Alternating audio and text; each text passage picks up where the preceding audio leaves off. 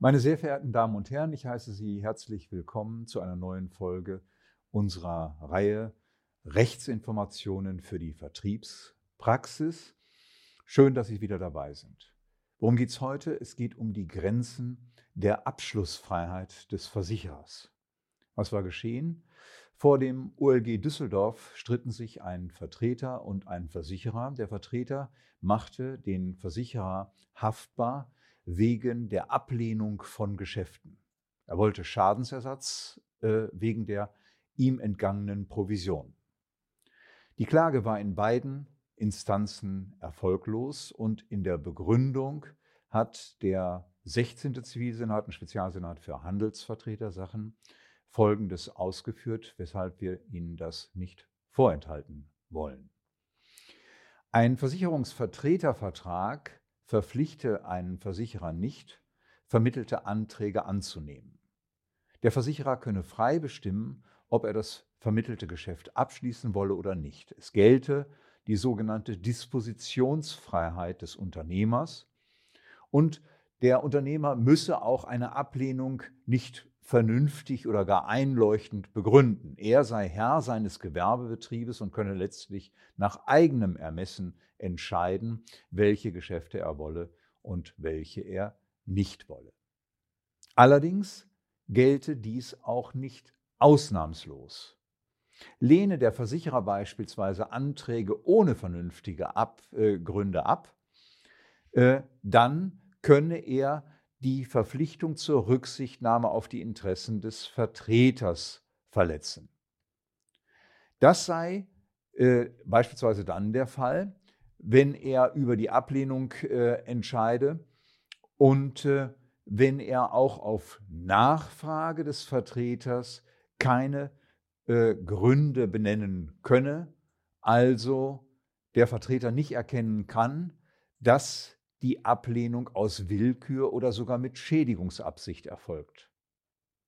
Die Bewertung allerdings der Gründe, die der Versicherer nennen muss, dafür ist die Unternehmenssicht im Zeitpunkt des, der Entscheidung über den Antrag maßgeblich. Willkür sei in jedem Fall zu verneinen, wenn der Versicherer nachvollziehbare Gründe habe. Das sei beispielsweise dann der Fall, wenn der Antrag den Abschlussvermittler nicht erkennen lässt, wenn es am Beratungsprotokoll fehlt oder wenn eine Erklärung über die Entbindung von der Schweigepflicht im Lebensversicherungsgeschäft nicht vorhanden ist. Auch eine fehlende Belehrung nach 19.5 VVG äh, kann die Ablehnung des Antrags ohne weiteres rechtfertigen. Maßgeblich hierfür sei der Umstand, dass der Versicherer äh, die Beratungsdokumentation benötige wegen seiner Haftung aus 6 Absatz 1 VVG. Deswegen ist es unverzichtbar, dass der Versicherer die Beratungsdokumentation auch erhalte. Wir haben ja vielfach im ungebundenen Vertrieb das Problem, dass sich gerade Vertreter zieren, in Anführungsstrichen, die Beratungsdokumentation dem Versicherer zur Verfügung äh, zu stellen. Das aber hat der 16. Senat klargestellt, dass hier der Versicherer diese Möglichkeit unbedingt haben muss, denn er muss letztlich in der Lage sein, auf Haftungsansprüche reagieren zu können, die immer auch parallel den bestandsführenden Versicherer äh, betreffen. Wenn der Versicherer Beratungsprotokolle bisher nicht angefordert habe, dann sei das nicht ein Verzicht auf dieses Recht, denn der Versicherer könne jederzeit vollständige Unterlagen verlangen, um letztlich sein Polisierungsverhalten zu äh, überprüfen. Der Versicherer müsse auch erkennen, wer in welcher Funktion und mit welcher Ausbildung letztlich beraten hat, um im Haftungsfall entsprechend reagieren können. Ein Vertreter umgekehrt, der Schadensersatz wegen willkürlicher Ab- Lehnung von Geschäftsanträgen begehrt, der muss das willkürliche Verhalten des Versicherers darlegen und beweisen. Er muss also auch beweisen, dass die Angaben des äh, Versicherers zur Ablehnung vorgeschoben sind oder nicht zutreffen.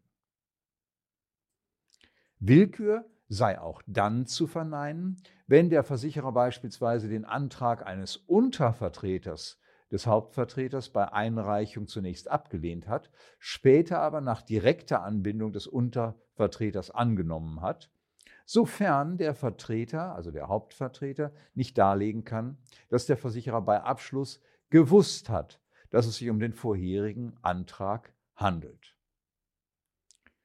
Nun, was sagen wir zu dieser Entscheidung? Sie geht in weiten Teilen in Ordnung. Der Versicherer muss in der Tat frei sein, Anträge abzulehnen.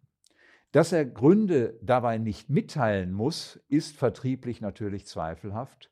Und da er spätestens bei Nachfrage die Angabe von Gründen schuldet, sollte er das auch gleich bei der Ablehnung von Geschäften mitteilen. Ist das nicht erfolgt, ist es im Nachhinein aber kein Anzeichen dafür, dass hier ein schuldhaftes Verhalten vorgelegen hat. Schadensersatzansprüche kommen nur bei Willkür oder Schädigungsabsicht in Betracht. Ein Fall ist auch der Ermessensnichtgebrauch. Das heißt also, wenn beispielsweise der Versicherer nach ordentlicher Kündigung des Vertretervertrages jeden Antrag des Vertreters pauschal ablehnt, ohne diesen Antrag im Einzelnen prüfen zu können, dann ist das willkürlich. Das hat das OLG Dresden entschieden. Der 16. Zivilsenat hatte leider nicht die Möglichkeit, auf diese Entscheidung zurückgreifen zu können, weil er nicht die in unserem Online-Kommentar dokumentierte Entscheidung kannte. Die Entscheidung liegt trotzdem auf der gleichen Linie und ist deswegen auch nicht äh, zu beanstanden, weil es hier keine pauschale Ablehnung insgesamt gab. Die Gründe für eine Ablehnung müssen vertretbar sein. Das heißt also mit sorgfältigen kaufmännischen Erwägungen, äh, ja, von sorgfältigen kaufmännischen Erwägungen getragen sein. Mehr allerdings kann vom Versicherer nicht verlangt äh, werden. Und da die Darlegungs- und Beweislast beim Vertreter liegt, ähm, ist es in der Praxis ausgesprochen schwierig, solche Ansprüche durchzusetzen.